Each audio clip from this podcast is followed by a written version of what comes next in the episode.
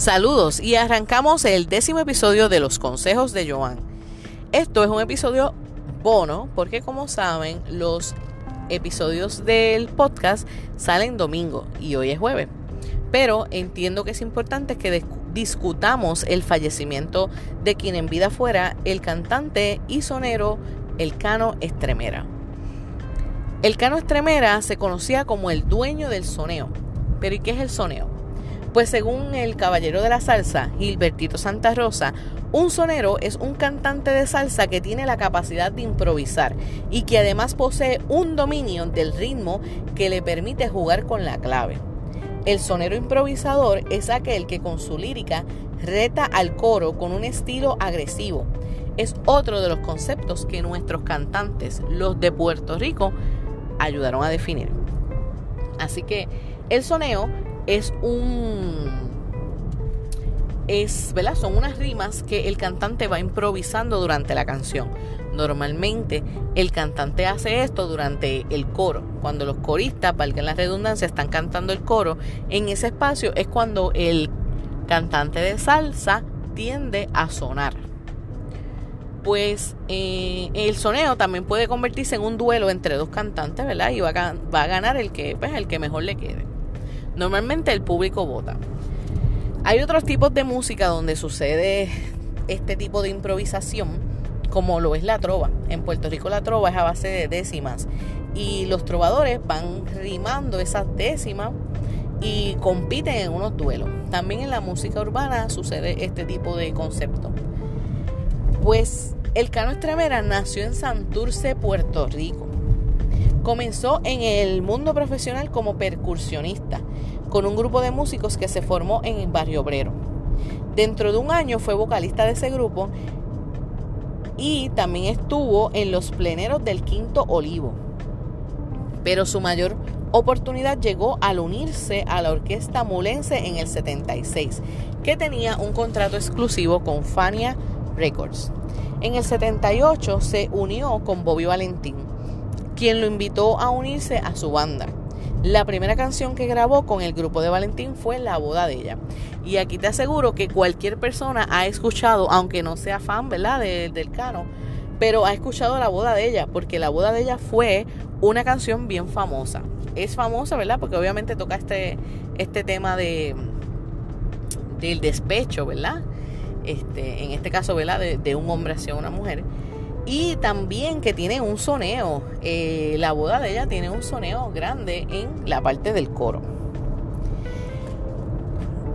Eh, en esta nueva etapa, el Cano, como era conocido, se dedicó a cantar todos los géneros de música popular.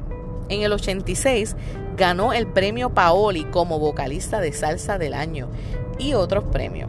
En el 88, Estremera debutó como productor de sus propios registros con su álbum Salvaje. Un año más tarde dio a conocer Dueño del Soneo, que, era su nueva serie de grabaciones.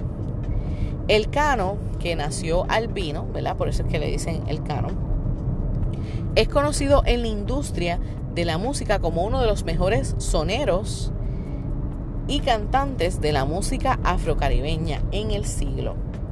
Su habilidad se demostró en una hora famoso concierto en Guánica. Escuchen esto.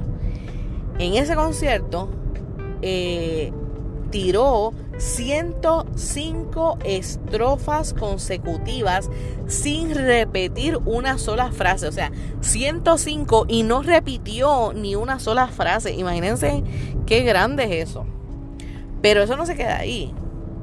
Luego, en ese mismo año, sus habilidades de improvisación se ponen a prueba una vez más y produjo 128 estrofas de soneos para un concierto de Yabucoa. 128. Que eso, mi gente, eso no es fácil. Y más cuando tú estás improvisando frente a un público. Eso no es fácil.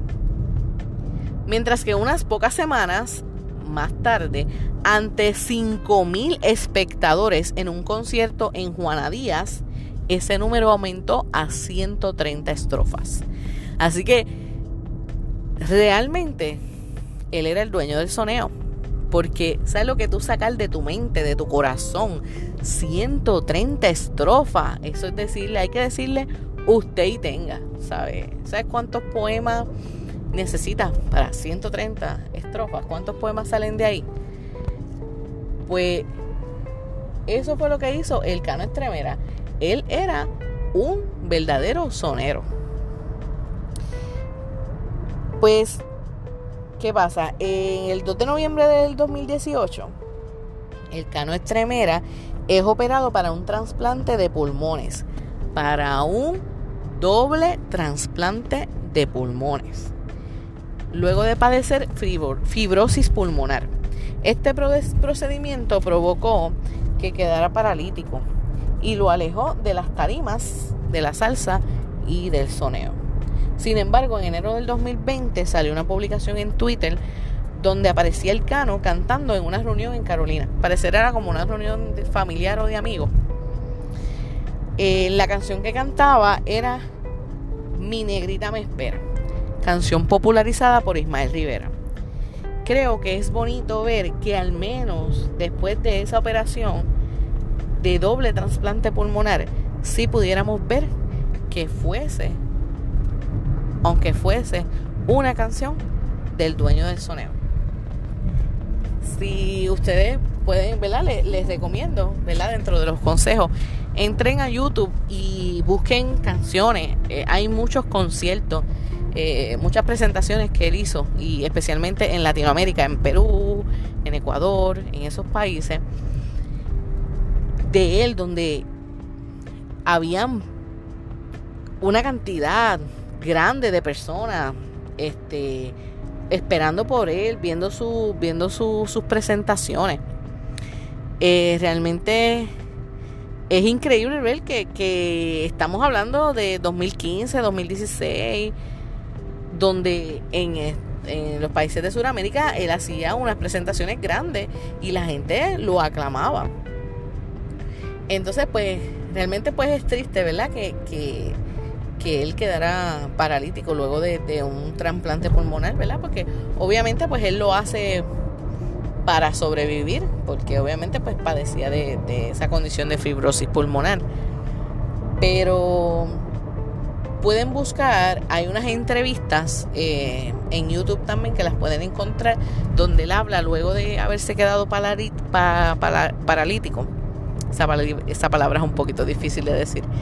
Se queda paralítico. Y fíjense que van a ver unas que pues, él llora, este, se la hace, una de ellas se la hace la reportera Silvia Hernández, lo hace para el programa de la Comay, y él se le salen las lágrimas y es de esperarse porque realmente lo, que él pasó y como él lo cuenta, lo que le sucedió, lo de la operación y cómo después queda en silla de ruedas, pues es triste. Luego más adelante hay una que es de Noticel, que si no me equivoco es de este mismo año, donde él pues está hablando de, de, como, de su recuperación y se ve como una persona que pues está más te, está hablando claro. Él dice que él tiene que tomar las decisiones con la mente fría. Y la realidad de la vida es que la gran mayoría de la, bueno, la gran mayoría no, todas las decisiones de la vida hay que tomarlas con, con la mente fría. Y de eso él te habla. Esa entrevista es una entrevista de Noticel que también la pueden encontrar por, por YouTube. Así que mi recomendación es, mi consejo y recomendación es que si no has escuchado canciones del Cano Estremera, búscalas que las puedes ver en YouTube. Y también búscate esas entrevistas y y pues realmente se puede decir que en el final de sus días o, en el final de sus tiempos, él, él tuvo un aprendizaje de vida. Eh, pero pues nos regaló muchos años de, de, canciones, muchos años de soneo.